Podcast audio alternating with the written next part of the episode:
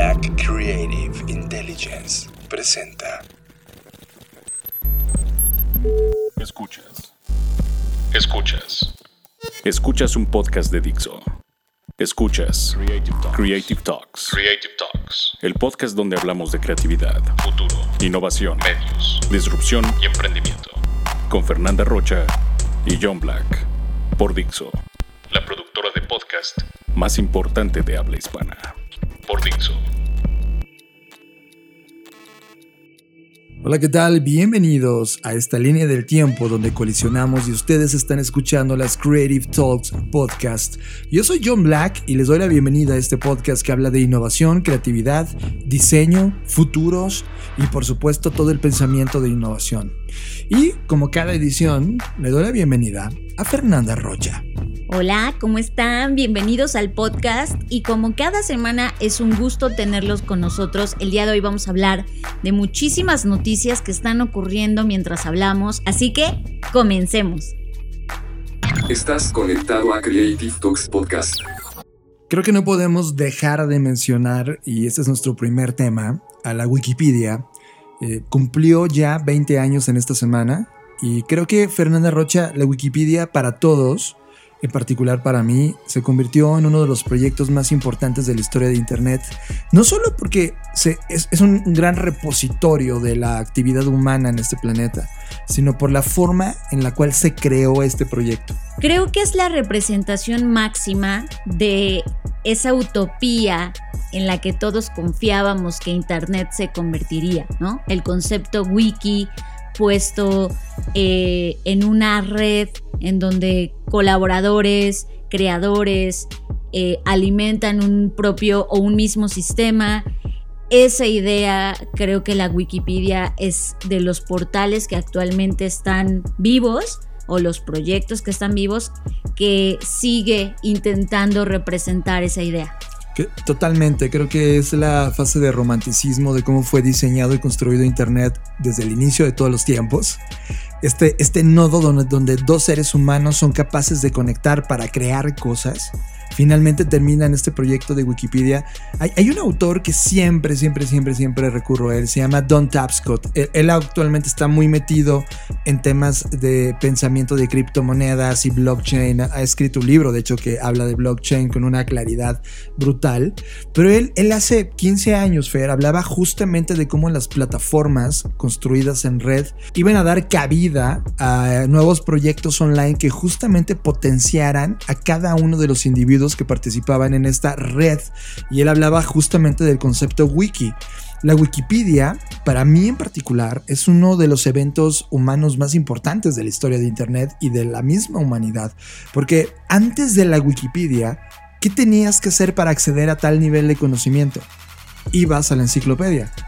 Y las enciclopedias fue un movimiento brutal, un movimiento de personas que dijeron, a ver, vamos a condensar toda la información del mundo antes de que hubie- hubiera internet. Se sentaban estos enciclopedistas a sintetizar lo que había ocurrido con el conocimiento humano e imprimirlo en unos tomos para que todo el mundo tuviera acceso al conocimiento mundial global. Es decir, la enciclopedia era el fenómeno tecnológico más importante de muchos, muchas décadas, porque no había otra forma de transmitir conocimiento humano más que a través del el papel y luego la imprenta como nace como industria y crea totalmente un movimiento brutal. Pero antes los escribas tenían que replicar esa información, de tal manera que cuando llega la Wikipedia termina con todo el auge y conocimiento y décadas y siglos de actividad enciclopedista para darle ese poder ya no a un especialista, sino a cualquier persona que tuviera acceso a un conocimiento que quisiera compart- compartir en red y permitir que ese conocimiento evolucionara, se complementara, se alimentara del resto de personas que podían hacer grande cada uno de los términos. Ese fenómeno, Fer, ese, ese, ese, esa red que, se, que estábamos viviendo a finales de los 90, inicios de los 2000, era absolutamente exquisito y creo que la Wikipedia es de estos, eh, estas plataformas, de esos proyectos que todavía sostienen la tesis inicial de cómo fue construido Internet, en donde cada una de las personas eh, era abierta para crear y democratizó ese poder.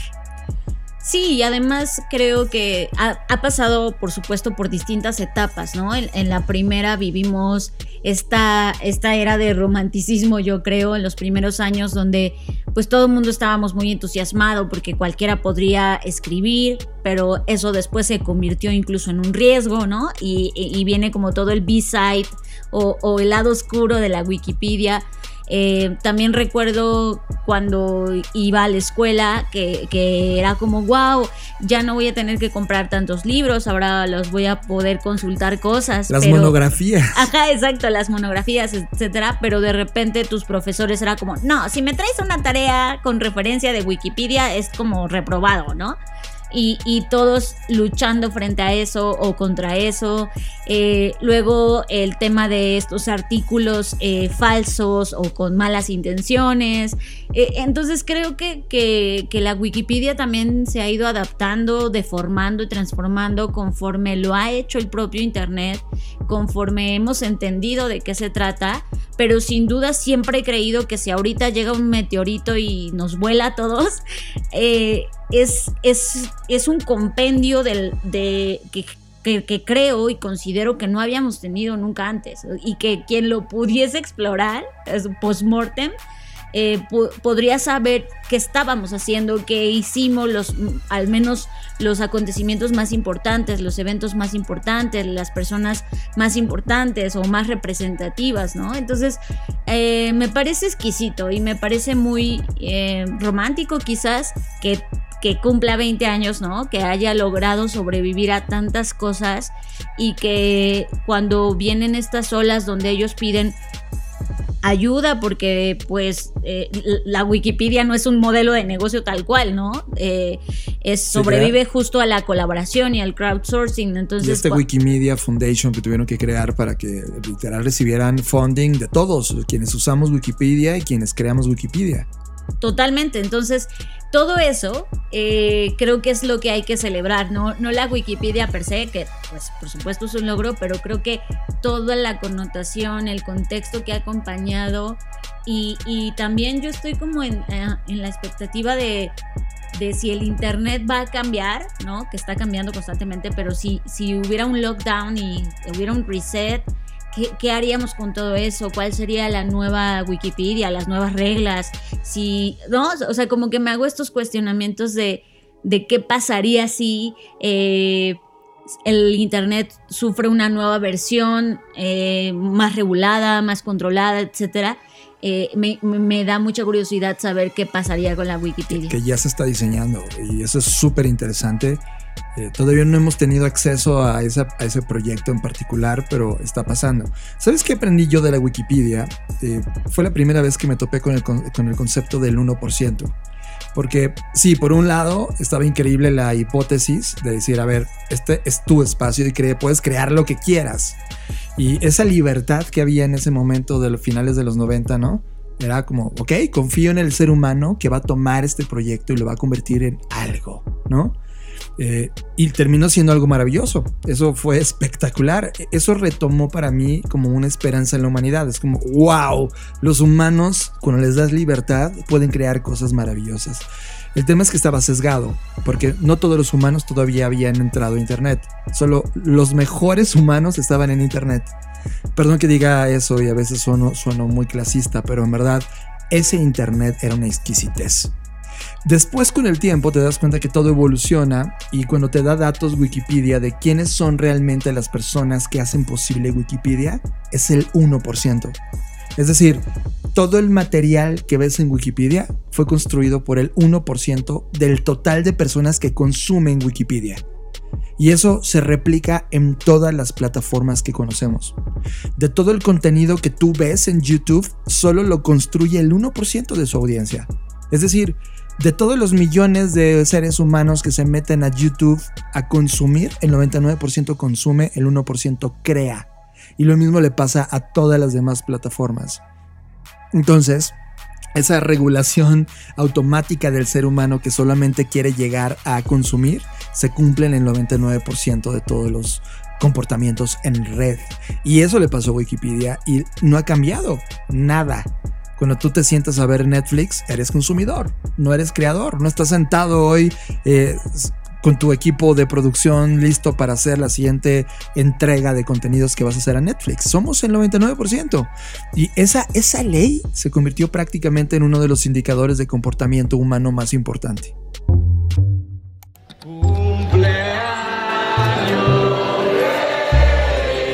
This year, Wikipedia is turning 20 years old.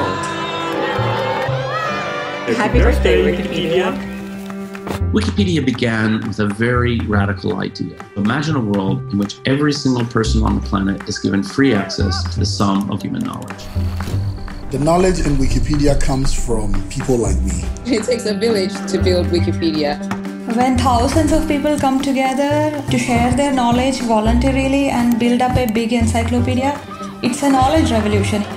The fact that anybody anywhere in the world can contribute to the platform makes the difference. Wikipedia is human because it is us. Today, Wikipedia has over 53 million articles across nearly 300 languages. In our era, Wikipedia has become the voice.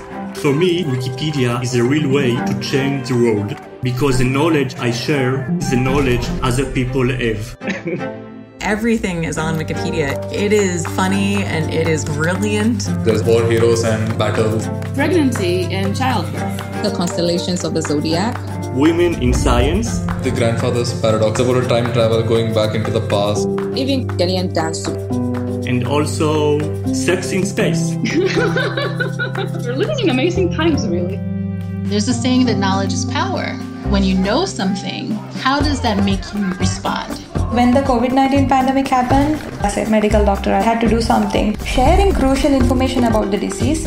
I've been editing Wikipedia since I was 12. I was born to do this. This is the human spirit. We live for knowledge. Because you can't really explain why so many people would take so much time and dedicate themselves to this project. But people do. Helping build free knowledge. This is our story. It's a human effort, making Wikipedia the best site we can have and the source of knowledge for humanity. To make humanity a better place.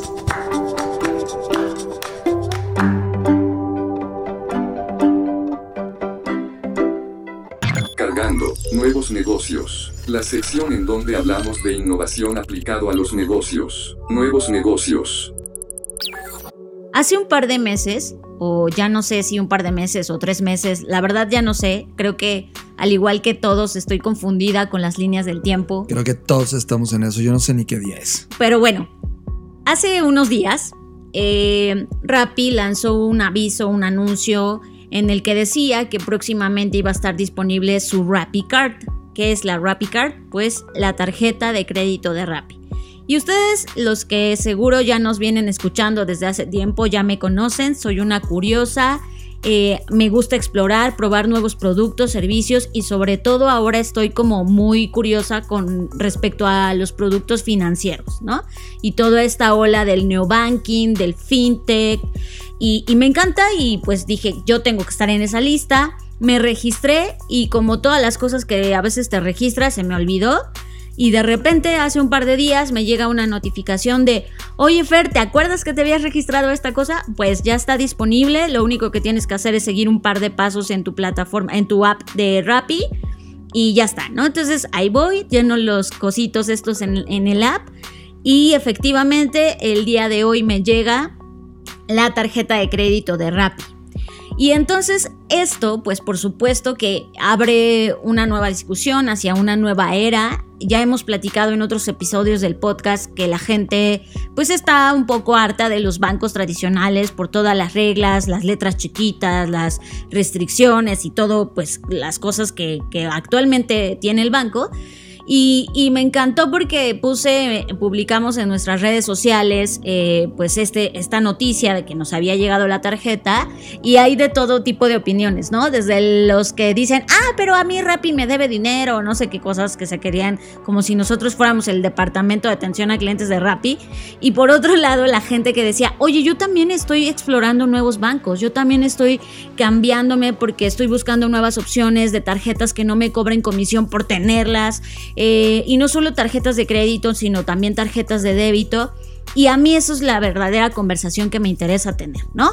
Entonces, eh, por un lado, eh, muchos igual mencionaron que estaban probando con la versión de del Banco del Bajío, que lanzó un banco digital y que muchos están yendo, sobre todo, y se reconocen a sí mismos como porque millennials, ¿no? Se están yendo a este banco o a esta versión del banco porque no les cobra comisión por tener una tarjeta o abrir una cuenta como lo, normalmente te cobran otros bancos tradicionales como Banamex o BBVA o el que sea, ¿no? Y también les gusta esta idea de tener en su app como todo el control de, pues sé cuándo pago, sé, ah, está todo muy fácil, muy sencillo, y aquí es cuando viene el tema de las expectativas, ¿no? Cuando tú tienes una plataforma, la que sea, hoy Netflix, Rappi, Uber o lo que sea que uses, y funciona de una manera tan sencilla y para ti es tan fácil y tan orgánico, lo mínimo que esperas es que todos tus demás servicios o productos funcionen de la misma manera. Es decir, si tú dices, oye, si yo en Rappi rapidísimo, literal, pido una comida o pido que alguien me haga este mandado porque no puedo salir, lo mínimo que espero es que ese nivel de atención me dé el banco, me dé el supermercado y me dé todas las cosas con las que me correlaciono, ¿no?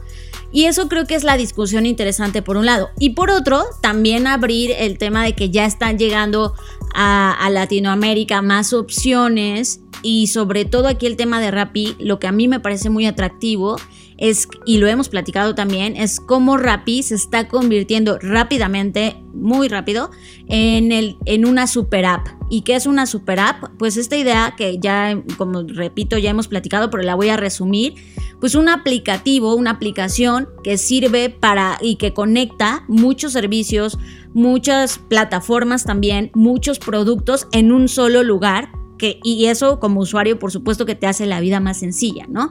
Y hemos planteado hipótesis eh, en donde efectivamente Rappi, por ejemplo, tiene su sección de Rappi vuelos, Rappi viajes, viajes, perdón, Rappi eventos, y hoy esta versión de Rappi no me atrevería a decir un banco porque como bien lo dijeron no es un banco como, tal, pero pertenece al neobanking, a la nueva era de servicios financieros, productos financieros, que se establecen nuevas relaciones con, en este caso es Visa, y que gracias a eso te permiten crear todo un ecosistema dentro de su app, en donde por supuesto si tú quieres viajar puedes comprar el vuelo con tu ah, tarjeta de Rappi, si tú quieres asistir a un concierto, bueno, no, ahorita no, pero si quieres ver un concierto en vivo, pues pagas con tu tarjeta de Rappi y eso te genera ciertas recompensas y, pues todo vive en un ecosistema, ¿no? Es algo que siempre hemos estado, eh, pues la verdad, golpeando en la mesa constantemente a cuando teníamos clientes de bancos diciendo, ¿y cuándo ustedes se van a mover a la misma velocidad de Uber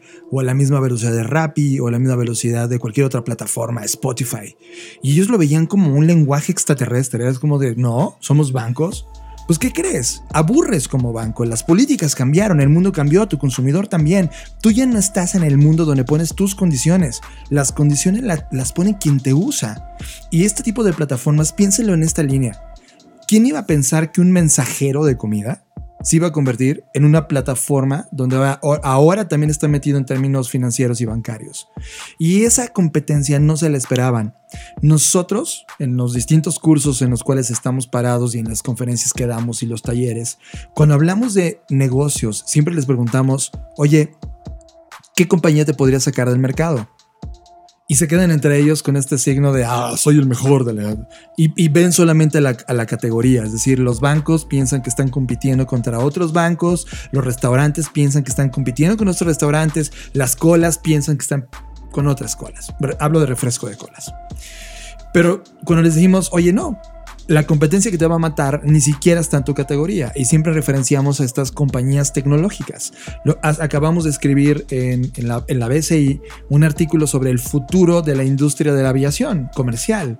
Y entre ellos como aerolíneas nos están dando cuenta que entre las aerolíneas no está la competencia y que la competencia está en lo que está haciendo Elon Musk con SpaceX o Richard Branson con Virgin Galactic o la gente de Amazon y ellos no tienen en su radar qué significa para ellos. Las aerolíneas van a entrar en una crisis porque Elon Musk va a poder desplazar más gente en el 2035 de manera más eficiente y económica a personas en el aire que ellos y sus aviones.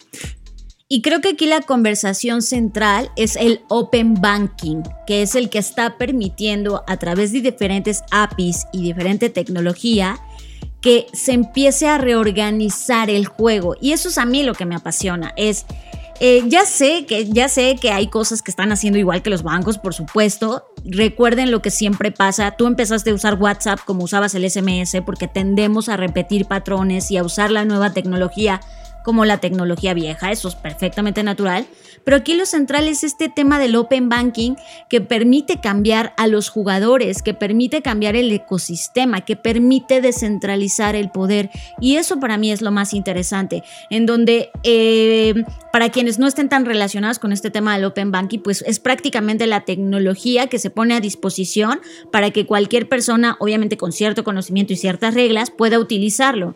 Y, y no es la primera vez que pasa en México, por supuesto, por ahí la gente va a decir, ah, pero eso ya había pasado. Sí, por ejemplo, Uber eh, hizo una alianza con BBVA para ofrecer una tarjeta de débito a los socios conductores, ¿no?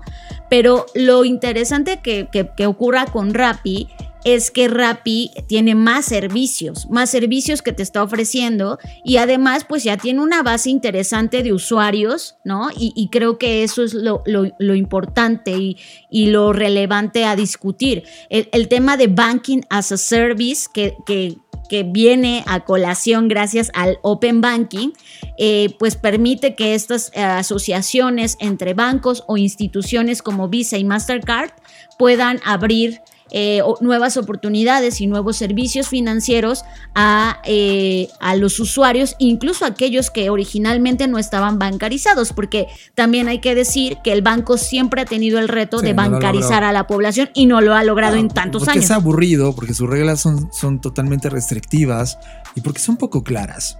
O sea, yo al final lo que, lo que estamos poniendo en la mesa, o sea, si lo vemos como cuando el Atari nació, o sea, es, oigan, esto es el Atari. Es decir, es una industria enorme que va a ir madurando en las siguientes tres o cuatro décadas y los primeros jugadores en llegar a colocar una hipótesis es esto. Ahora, esto debió haberse, les ocurrido a ellos como industria desde hace muchos años. Lo dejaron atrás, no se, no se comportaron de manera innovadora, ok, ya perdieron la ventana. Ahora tienen que aprender del negocio financiero de quienes no son financieros y eran mensajeros de comida. Ese tema es súper disruptivo. Es decir, yo me imagino ahorita el dueño de, no sé, de Banamex, ¿no? Los socios de Banamex diciendo, oh, ¿cómo le ganamos a esta tarjeta de Rappi? No entienden el negocio. Y están pensando que con otro producto financiero van a empezar a competir con ellos. No se dan cuenta. Y ese es un analfabetismo al final del día. Ese analfabetismo de lo que está ocurriendo es lo que va a hacer que toda esta década elimine a estas personas que piensan de forma absurda, ridícula y que ya no están en el día y que ya no entienden los negocios y le va a dar paso a nuevos jugadores que, ojo, están en la fase Atari, si así lo puedo decir, es decir, una fase larvaria están aprendiendo, se aventaron una hipótesis y tú como usuario decides experimentar o no en este momento de Atari o te vas a esperar hasta dentro de 20 años cuando ya haya una industria consolidada, cuando haya un PlayStation de, esa industria y digas, ah, este es el ganador. Pues la verdad es que la innovación se trata de tomar riesgos y esta industria tal cual me gusta que esté siendo estresada por compañías que deciden dar este salto y convertirse en super apps. Sí, y además algo que es importante mencionar, por ejemplo, el caso de Nubank, que es un banco global digital, es decir, que está ofreciendo servicios en muchas partes del mundo, eh, está metiendo también eh, opciones, por ejemplo, se asoció, y esto también a mí otra parte que me encanta, es los que sean muy listillos, eh, se van a empezar a asociar con estos bancos. Y por ejemplo, la aseguradora Chop hizo una alianza con Nubank y entonces dentro de la tarjeta ya viene el servicio de seguro de vida o seguro de auto. Entonces eh, ahí mismo puedes integrar esa experiencia. También se asoció con algunas aerolíneas para tener rewards de millas en donde pues si tú viajas se te acumulan estos puntos. También se asoció con PayPal para ofrecer préstamos sin intereses.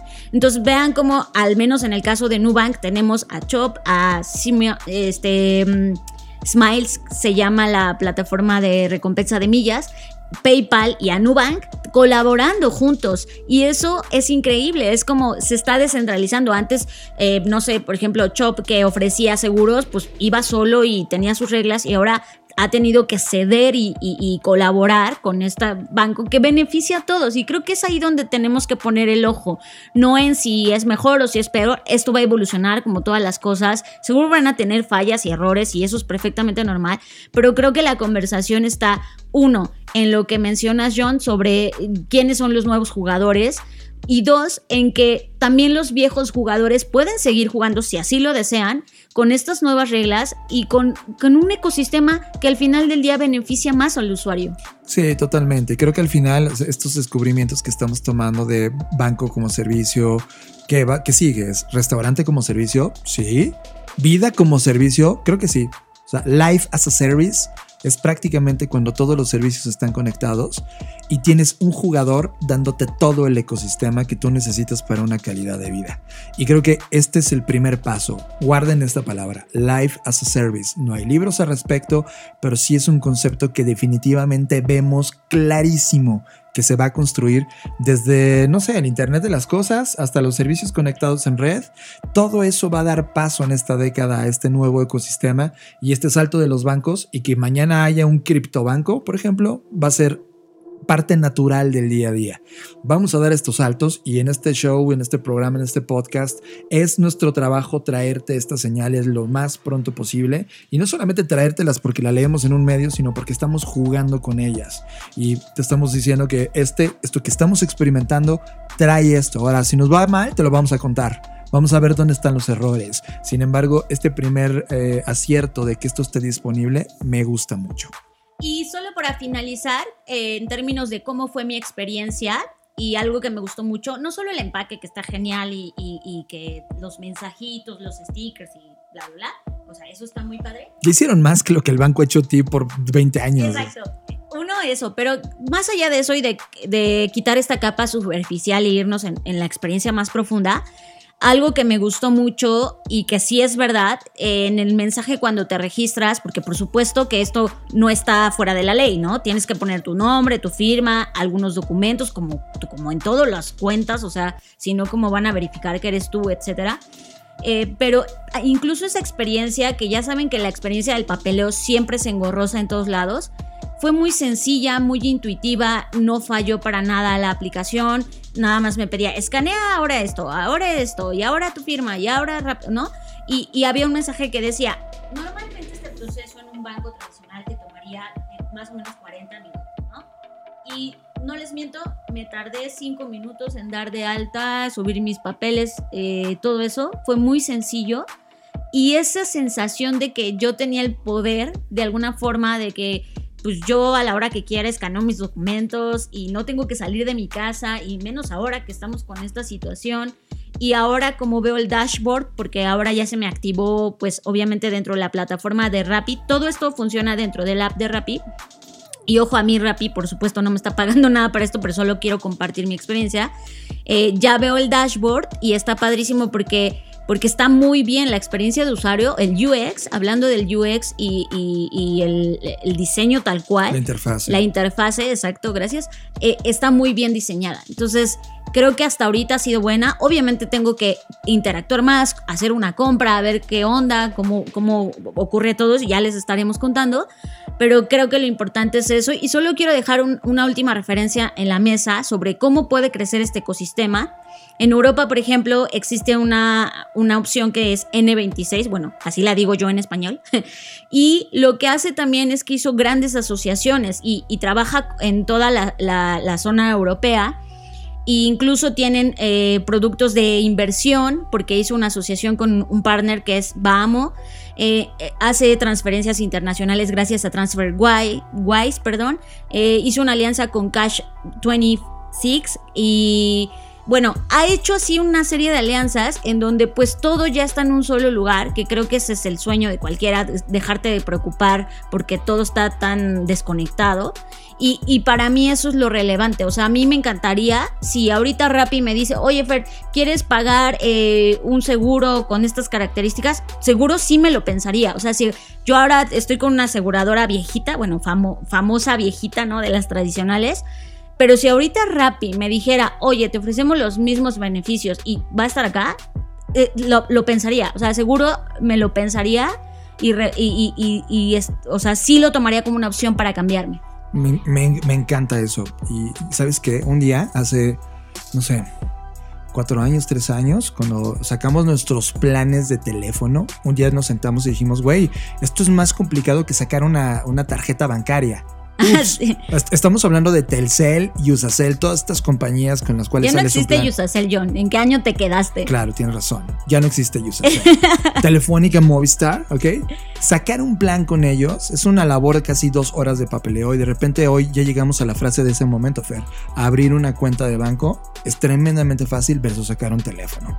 Sí, y, y que justo conectando este último punto que mencionas, imagínate que ahorita Rappi te dijera, ah, pues contrata un plan. Voilà. Po- Porque recuerden que ahorita los servidores, o sea, por ejemplo, Luisito Comunica ya tiene su propio chip de teléfono, ¿no? Claro, Porque por- eso por la- también ya se democratizó. Es el, el tercero que Exacto. interviene para ofrecer el servicio de telecomunicación, ¿no? Entonces, si ahorita Rappi saca su Rappi Line o Rappi Chip o lo que sea y me dice, vas a pagar, por supuesto que lo haría. Sí, claro, Por no con Luisito que haría. Comunica, pero sí, No, sí se ya el sé, ejercicio. pero por- no, pero por ejemplo, si Rappi saca su Rappi chip Claro. y va a estar aquí, me va a cobrar aquí y voy a ver todo aquí, pues por supuesto que lo que haría. sí, me, me y a la chingada AT&T que es con quien ahorita estoy. ¿no? Ajá, exacto. y, y eso, esa experiencia que tiene el usuario, pues es como de, güey, neta, nunca te lo cuestionaste. Pues no, no se lo cuestionaron. Y es justamente lo que siempre estamos insistiéndoles en este podcast a los dueños de compañías, es de cuestionense quién les va a partir la cara por la experiencia que nos están dando y no está en su categoría de negocios.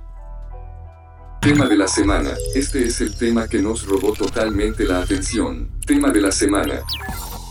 Fernanda Rocha, este cambio de posesión de quien era líder, presidente de los Estados Unidos, se convirtió en un prime time tipo Super Bowl por todo lo aconteci- acontecido con uno de los hombres más icónicos y odiados de la historia, eh, y eso ya va a quedar ahí, el señor Trump, y cómo cedía esto, ¿no?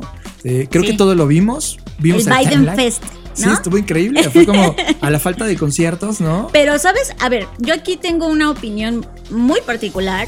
Eh, me abruma que muchas personas estén tan contentitas, ¿no? Eh, me, siento como el meme de están muy contentos, pero eh, no es lo mejor que le puede pasar a, a Estados Unidos. No, pero entre lo peor, Ajá. Pero está muy mal que nos que algo así nos satisfaga, ¿sabes? Exacto. Es- eso es muestra de lo mal que está. sí. Entonces, por un lado, tampoco es que Biden sea, y, me, me molesta mucho esta postura que la gente lo vea como el redentor otra vez, ¿no? Esta idea de que necesitamos ser salvados por alguien es como me molesta muchísimo porque nos quita el poder, por supuesto. Entonces, es no estén tan contentos, o sea, esto no es lo mejor que pudo haber pasado. Por supuesto que pudo haber sido peor, eso me queda claro, pero ahora es eh, observar y analizar muy de cerca lo que puede pasar. Ahora, también este escenario, mm, y ojo lo que voy a decir, eh, ojo lo que voy a decir, ya sé que igual me van a cancelar, como está de moda ahora, pero eh, el- posiblemente el mejor escenario es que Trump se hubiera quedado. Ajá, ya sé lo que están pensando, que estoy loca o que me pasa, no. Pero chequen este, esta cosa, y ya lo vivimos en México. Ahora mismo Trump ya se fue, pero obviamente no se va a ir tranquilito, porque ya sabemos que es este niño berrinchudo de yo quiero el poder y no quiero soltarlo. Va a trabajar arduamente en regresar a la presidencia. ¿Y saben qué? Lo va a lograr.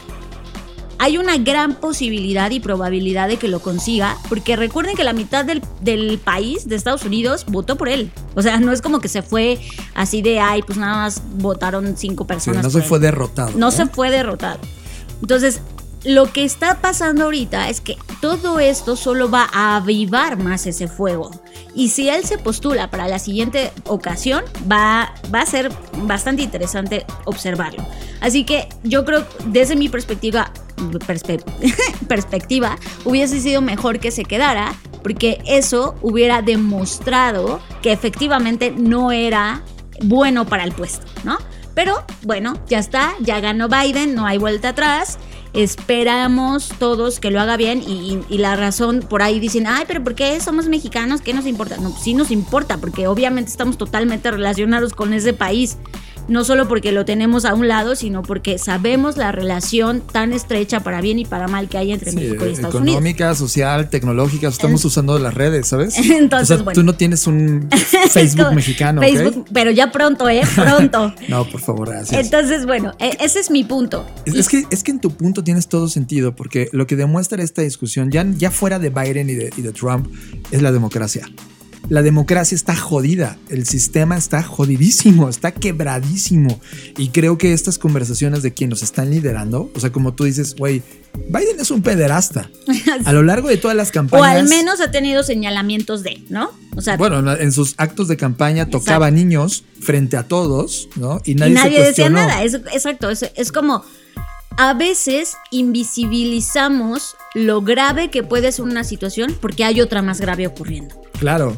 Y esta es, es esta idea de que me, me acuerdo mucho de Doctor House, que es una serie, si tú estás muy joven, pues es una serie muy vieja, ¿no?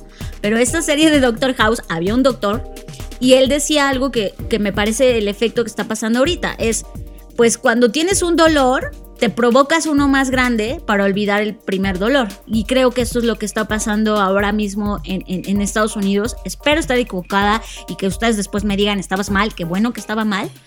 Eh, pero por ahí puede pasar. Ahora, hay otro escenario posible que ese es el que más me entusiasma, que por alguna razón eh, Biden no pueda, porque Biden pues también ya está viejito, ¿eh? No crean que está en su plena primavera, ¿no? Aunque, aunque corra y trate de decirle Ajá, y- que él, él super fit. Ajá, eso es, es como, está bien, está, ya es un adulto mayor y entonces lo que me sí me entusiasma es que no pueda lograr sus ocho años o cuántos Bueno, años son se quedan. cuatro más lo que Por ejemplo, elige. por- sus ocho años. Y entonces, ¡tatán! tengamos a la primera presidenta eh, de color norteamericana. Eso, eso, eso sí sería una bomba, mis amigos. Eso, ese sí es un escenario por el que apostaría. Porque, y no es porque sea mujer solamente. Por supuesto que eso es, sería una notición. Pero creo que probar nuevas hipótesis, ¿no? Y ya nos demostró esta pandemia que los países liderados por mujeres la han sabido sortear mejor. Eso sería brutal. Que el país hasta ahorita más poderoso del mundo, y digo hasta ahorita porque China ya, ya nos está anunciando eso, pero bueno, hasta ahorita el país más poderoso del mundo sea liderado por una mujer, eso sí sería una noticia. Totalmente de acuerdo. Y hablando de mujeres, nos sorprendió Amanda Gorman, que es la razón por la cual decidimos hablar de este tema. Amanda Gorman, si te lo perdiste, hizo una gala de su pensamiento. Ella tiene 22 años, Fer. Eh, tiene esta apariencia frágil, ¿no? Cuando se sube al escenario y entra con toda sole- solemnidad a, a dar su discurso, que más que discurso fue una interpretación poética de algo que se llama The Hill We Climb, que es la cima que vamos a escalar o que estamos esca- escalando y realmente dio una cátedra de sentimientos, perspectivas, visiones. A mí me encantó. Quiero leerles con, un extracto de una de las frases más importantes de este speech que hizo, de esta lectura de su poema. Dice, hemos visto una fuerza que destrozaría una nación en lugar de unirla. Aunque la democracia puede ser periódicamente retrasada, paréntesis, estoy de acuerdo con ella, cierro paréntesis, nunca puede ser permanentemente derrotada. En esta verdad, en esta fe, confiamos, porque mientras tengamos ojos en el futuro, la historia tiene sus ojos puestos en nosotros. Esta frase, ¿no? Y es mucho de lo que es la razón por la cual creamos este podcast y creamos Blackbot. Es de, pese a todos los males, pese a los Trumps del mundo, ¿no? Pese a cómo se sienten mal los líderes que van llegando, pese a que cada vez son más los malos que toman decisiones y la democracia se va jodiendo. Tienes estas explosiones de esperanza y probabilidad que dicen, ajá, todavía el juego no está perdido. Y emociona. Es increíble lo que una niña de 22 años puede hacer en Una mujer de 22 años. Es verdad, lo estoy romantizando. Una mujer de 22 años que, por cierto, nace en Los Ángeles, tiene este problema de tartamudez, o sea, se recupera ante uno de los problemas mentales y habilidades que pudo haberla discapacitado y se pone en este lugar a decir, oigan, hablemos del futuro, y hablemos de los problemas que tenemos en el presente. Con 22 años. Eso me inspira creativamente, Fer, y me da esperanza justamente a esta combinación que tú tienes. Cómo eh, vamos cediendo la, gente que ha tenido el poder desde nuestro privilegio y desde esta masculinidad del poder. Cómo tenemos que entender que realmente las habilidades humanas, por nuestra propia naturaleza, tienen que ser cuestionadas y que es posiblemente, y yo creo totalmente en ello, que las habilidades de administración, liderazgo, que tienen ustedes como mujeres son superiores a cualquier visión masculina. Y me gusta pensar en esa posibilidad. Creo que en síntesis lo importante de este evento es justo eso, que, que aunque el mundo está en llamas en muchos sentidos, a veces literalmente hablando, siempre hay estos destellos de personas que siguen, que inspiran, que no se derrotan. Y eso me lleva a una reflexión que no estaba planeada, pero que es un buen momento para hacer. Y lo platicaba con John ayer en la noche y es, a veces, muchas veces, cuando estás haciendo algo, sobre todo emprendiendo, es un camino tan solitario, es como estar en el desierto y esa misma impotencia, frustración, sensación de sed, sensación de que no se acaba, de que, ¿por qué me metí en esto? ¿Para qué lo estoy haciendo? Estos destellos de lo que ocurre en el mundo, de estas personas, de estos fenómenos, es lo que hace que ese camino en el desierto tenga sentido.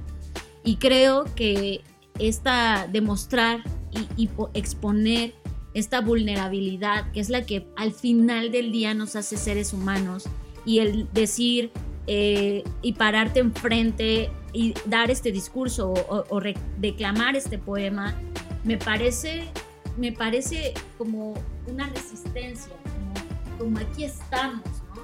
Y creo que eso es lo importante, al menos para mí es inspirador y a su vez eso me da fuerza para, para hacer el podcast y cada una de las cosas que hacemos y decir, al menos hay una persona a la que quizás muy probablemente esto le resuene y eso a su vez desencadene una serie de hechos que quizás no voy a ver, que quizás voy a desconocer, pero que están ahí y son innegables.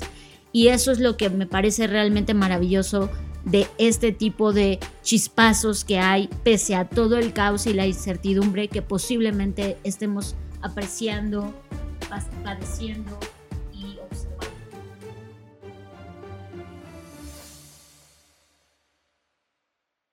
Tema de la semana. Este es el tema que nos robó totalmente la atención. Tema de la semana.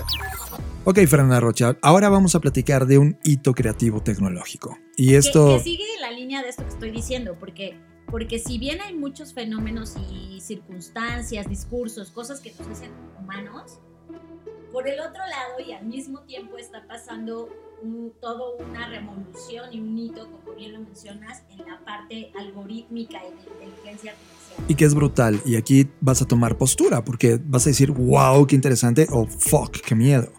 Eh, la OpenAI es una asociación libre que ha permitido el avance, el estudio y el desarrollo de la inteligencia artificial. Alcanzaron un hito súper interesante.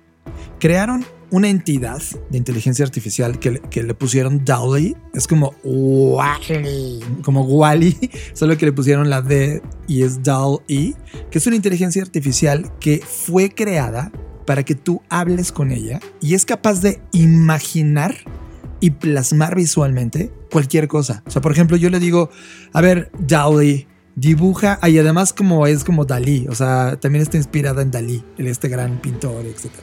Eh, tú puedes decir, a ver, mezcla una roca con un perro. Y Dolly procesa toda esta información que hay en internet, ve imágenes de perros, ve imágenes de rocas, las procesa, las trabaja, hacen uno, uno más uno igual a tres y ¡pum! Genera este resultado. Ya hemos hablado de OpenAI en otras emisiones, por supuesto, porque siempre están comunicándole al mundo lo que está pasando. Hasta ellos mismos han comunicado cosas de, ah, ya nos dio miedo hacer esto y el otro, ¿no? Y lo interesante de esto es la base de todo esto que te estamos contando es, es el generador de idiomas, que eso es en lo que hay que poner atención. El generador de idiomas es pues esta tecnología que ellos llaman GPT-3 GPT o GPT-3 Y esto, este, este generador de idiomas es lo que permitió todo esto intercambio de texto por píxeles. Es decir, yo escribo una frase y tú la transformas en imágenes, ¿vale? Entonces, hay, hay muchas fuerzas y, y, las quiero como separar para que entiendan lo complejo y al mismo tiempo lo simple que pareciera ser. Y es, está el generador de idiomas, esta tecnología que les digo del GPT-3, ¿no? Y a partir de eso crean nuevos modelos. Uno es Dolly, que ya platicó John un poco, y el otro es Clip. Cuando combinan Dolly con Clip, que combinan el lenguaje y las imágenes, entonces es cuando logran esta intersección tecnológica y el output eh, es esta imagen que te muestra de, ah, pues tú quieres mezclar rocas con perros, pues aquí están las posibles eh, combinaciones que podrían existir entre rocas y perros y te arroja una serie de imágenes que genera. Y eso es lo verdaderamente interesante y, pues como dices tú, John, al mismo tiempo aterrador. Recuerden lo que estamos hablando. Esto, una vez más, voy a poner el ejemplo de Atari. Esto es el Atari de esto, ¿va? De esta industria. O sea, mañana, ¿qué va a hacer? Es, es como, a ver, léete las obras de William Gibson, mézclalas con Asimov y ponle el pensamiento cinematográfico de y piensa cualquier otro, tu favorito cineasta. Y, y, te, y, te, da un resultado. es que, es que, ojo, estamos en la antesala. Es decir, este motor algorítmico creado por esta asociación realmente puede cambiar la regla de la creatividad.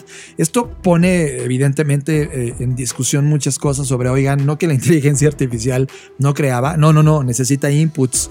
Nosotros vamos a darles estos inputs, pero hoy estos inputs cuando los pones en asociación pueden ser mucho más funcionales que cualquier creativo del planeta. Ese es el reto humano, cómo no perder esa línea. Sí, porque podrían decir, pero el reconocimiento de imágenes siempre ha existido. Pues sí, pero Clip no es otro sistema de reconocimiento de imágenes, porque lo que está haciendo es que aprendió a reconocer, no es que, o sea, la, la, forma en la que aprendió a reconocer imágenes no fue a través de ejemplos de etiquetas, que es como normalmente otros sistemas aprendido, sino lo que hizo es a partir de imágenes y subtítulos tomados de internet, es como aprendió, entonces aprende lo que hay en una imagen de una descripción en lugar de una etiqueta simple como gato. Es decir, está entendiendo las imágenes, entiende lo que hay, entiende lo que hay en una imagen. Si en una imagen ve un gatito, un perrito, una persona, lo entiende, entiende todo de la fragmentación de la imagen.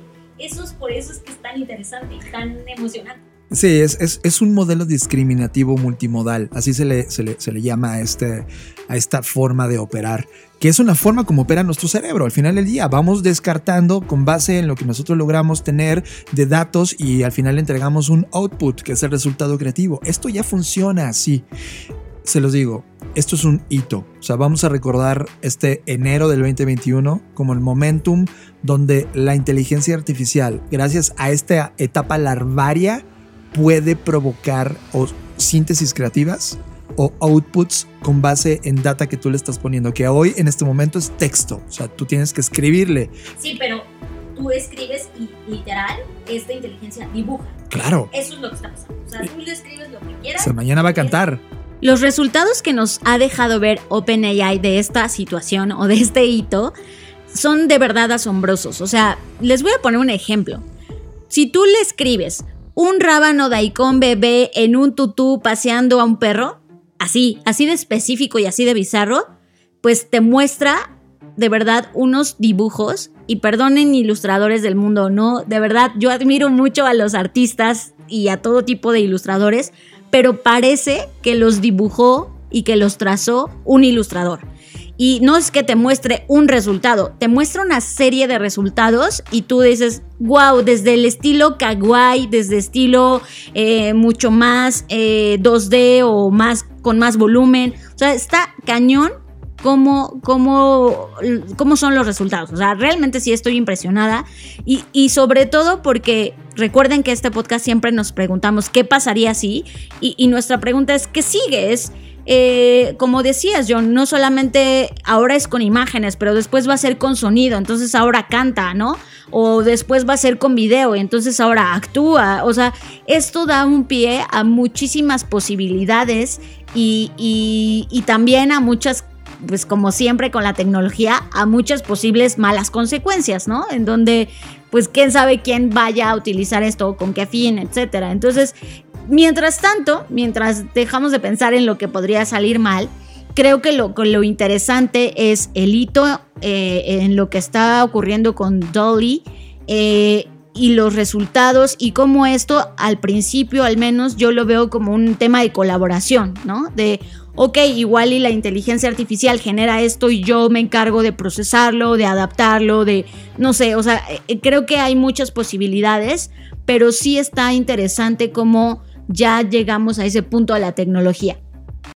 La crisis que vivimos fue provocada por la irrelevancia del valor y la obsolescencia tecnológica de nuestros líderes de compañías potenciada por un mundo de alta velocidad en donde la innovación es la genética que mueve los engranajes. Te presentamos Creativity and Innovation Leadership una experiencia educativa intensiva de 16 horas que te llevará a través de un proceso de inmersión a analizar, comprender y aplicar las bases de la creatividad y la innovación, pero sobre todo te permitirá crear y liderar un equipo capaz de resolver problemas puntuales.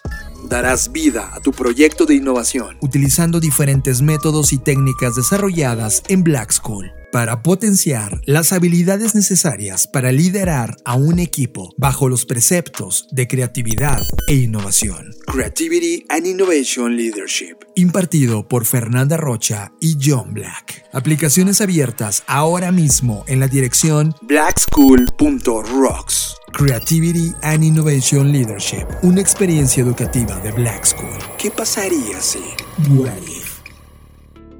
Y bueno, entre bancos, discursos y, e inteligencia artificial ya se nos fue el tiempo. Y antes de despedirnos, quisiera compartirles que una de las cosas que nos tiene bastante entretenidos y entusiasmados y que esperamos que ustedes también puedan disfrutar es el proyecto de la Black Creative Intelligence eh, y que pueden encontrar como blackci.rocks, en donde cada semana estamos alimentando con contenido, artículos, eh, recopilaciones, compilaciones, análisis a profundidad de temas que ustedes ya saben que nos interesan, que son creatividad, diseño, innovación, futuros y negocios. Y esta semana eh, hicimos, bueno, desde la semana pasada, pero todavía obviamente está vigente, hicimos una recapitulación de tendencias, de los reportes de tendencias a nivel global que consideramos que son los más importantes, los más representativos por su contenido, por su profundidad, por su metodología y, por lo que representan. Así que dense una vuelta si los quieren descargar. Ya sé que hay mil compilaciones, pero de verdad intentamos hacer un trabajo de curaduría muy puntual para traerte lo mejor. Y pues también vas a encontrar otros artículos. Hicimos uno sobre qué es la creatividad y si eres creativo realmente o no, que creo que eso también está muy interesante para ir desmitificando algunas creencias y cosas que traemos en la mente. Y también John ha escrito... Sí, el futuro de la industria de aviación. Tú hiciste uno de modelos de negocio que no estaban en mi radar y que de repente rascas al pasado y te das cuenta que había autores que no han recibido el peso de la justicia de, oye, esto, esto, es, esto es aplicable a lo que estamos viviendo hoy y tú lo abordaste en ese artículo. Sí, como de, oye, no todo es Alex Osterwalder, ¿no? Sí, claro. Y, eh, está increíble Así que pues dense una vuelta. Sí, ojo, es importante decir, esto no es una plataforma de noticias, ¿eh? O sea, no, esto no tiene nada que ver con noticias. Hay artículos que te toma una hora leer, güey. O sea, es siéntate con tu café y analízalo, porque no se trata de, contenido superficial, light o soft, es contenido de profundidad que cambia modelos de negocio, que te da una luz sobre tomar decisiones y puedas documentar ese tomar decisiones con los datos que recopilamos en la Black Creative Intelligence. También recuerden que el curso de introducción a la creatividad sigue abierto, está gratuito en la Black School, tómenlo. Vamos a ir liberando eh, a inicios del próximo mes, vamos a sacar los nuevos cursos gratuitos y también recuerden que tenemos también el arranque a mediados de febrero de el Creative and Innovation Leadership que es uno de, de los programas académicos más completos que estamos lanzando en Black School pues hasta aquí mi reporte de todo lo que está pasando en Blackbot. Ya saben, síganos en nuestras redes sociales, suscríbanse a nuestro canal que ya vamos a empezar a alimentar. Eh, es que es una locura generar contenido, pero ya estamos mucho mejor organizados, ya estamos con calendarios muy puntuales sobre lo que vamos a hablar, vamos a revivir las Black Trends, eh, voy a seguir proponiendo estas herramientas y metodologías, así que bueno, ahí Qué vamos bueno a estar. que lo mencionas. Ahí está. El, el- el último mes de cada, bueno, la última semana de cada mes, la última semana de cada mes, vamos a tener cursos abiertos, acciones online. Por ejemplo, vamos a jugar las Innovation Cards. Vamos a hacer un curso de creatividad haciendo mashup para todos los que tomaron la clase de introducción a la creatividad gratis. Es decir, la última semana de cada mes es como donde nos vamos a sentar a agarrar, repartir, compartir todo tipo de aplicaciones, ideas, metodologías. Así que síguenos en las redes sociales para aplicar, porque son de, de cupo limitado, es decir, no están abiertas masivamente, tienes que hacer ciertas acciones previas, pero cada una de ellas te acerca a cómo estamos desarrollando cosas. Y también inauguramos un nuevo servicio de democratización de consultoría, que es decir, todas las compañías que requieran eh, un- un- una hora de consultoría, y no solo es una hora de consultoría, porque trabajamos más de cuatro horas para poder llegar a esa hora, es decir, tú nos platicas el proyecto, qué problema tienes, nosotros lo estudiamos y nos reunimos, esto también va a ser un sábado de cada mes, una hora para poder resolver tu problema y en lugar de estar contratando una agencia enorme porque cuesta mucho dinero contratar a Blackbot, por ejemplo, para hacer un proyecto de meses, aquí en una hora podemos ayudarte a resolver ese problema estratégico de innovación, de diseño, de proyecto, de consultoría que necesites hacer. Así que está abierta y la verdad es que va a ser un placer poder ayudarlos con este ejercicio mensual que vamos a estar haciendo. Pues hemos llegado ahora sí al final. Yo soy Fernanda Rocha. Recuerden que me pueden encontrar en redes sociales como arroba Fernanda Roche. Y pues estaré muy feliz de que me escriban, me contacten, me pregunten, me reclamen, lo que sea que quieran hacer. Ahí estoy en las redes. Eh, a Blackbot lo pueden seguir también como Blackbot Rocks, a Black School como arroba soy Black School. Y como siempre, nos vemos en el futuro. Yo soy John Black y pueden encontrarme ya. Fer me está cancelando del show ahora mismo. En arroba Jonathan Álvarez, tanto en Twitter como en Instagram. Y también quiero decir una cosa importante. Hay un podcast que probablemente no lo habías cachado, pero se llama Conectando Puntos. Conectando Puntos es un ejercicio donde Luis Armando Jiménez Bravo conecta puntos que está haciendo en términos de inteligencia financiera, eh, negocios y además con Imelda Schoffer que es- están compartiendo estas ideas todo el tiempo y conectando con otras personas que están en ese círculo y en verdad se está poniendo buenísimo el podcast. Escúchenlo, Conectando Puntos. Ahora sí, Fer. Nos vemos en el futuro. Dixo presentó Dixo presentó Creative Talks. el podcast en donde hablamos de creatividad, innovación, medios, disrupción y emprendimiento. Con Fernanda Rocha y John Black. Por Dixo, La productora de podcast más importante de habla hispana. Nos escuchamos en el futuro.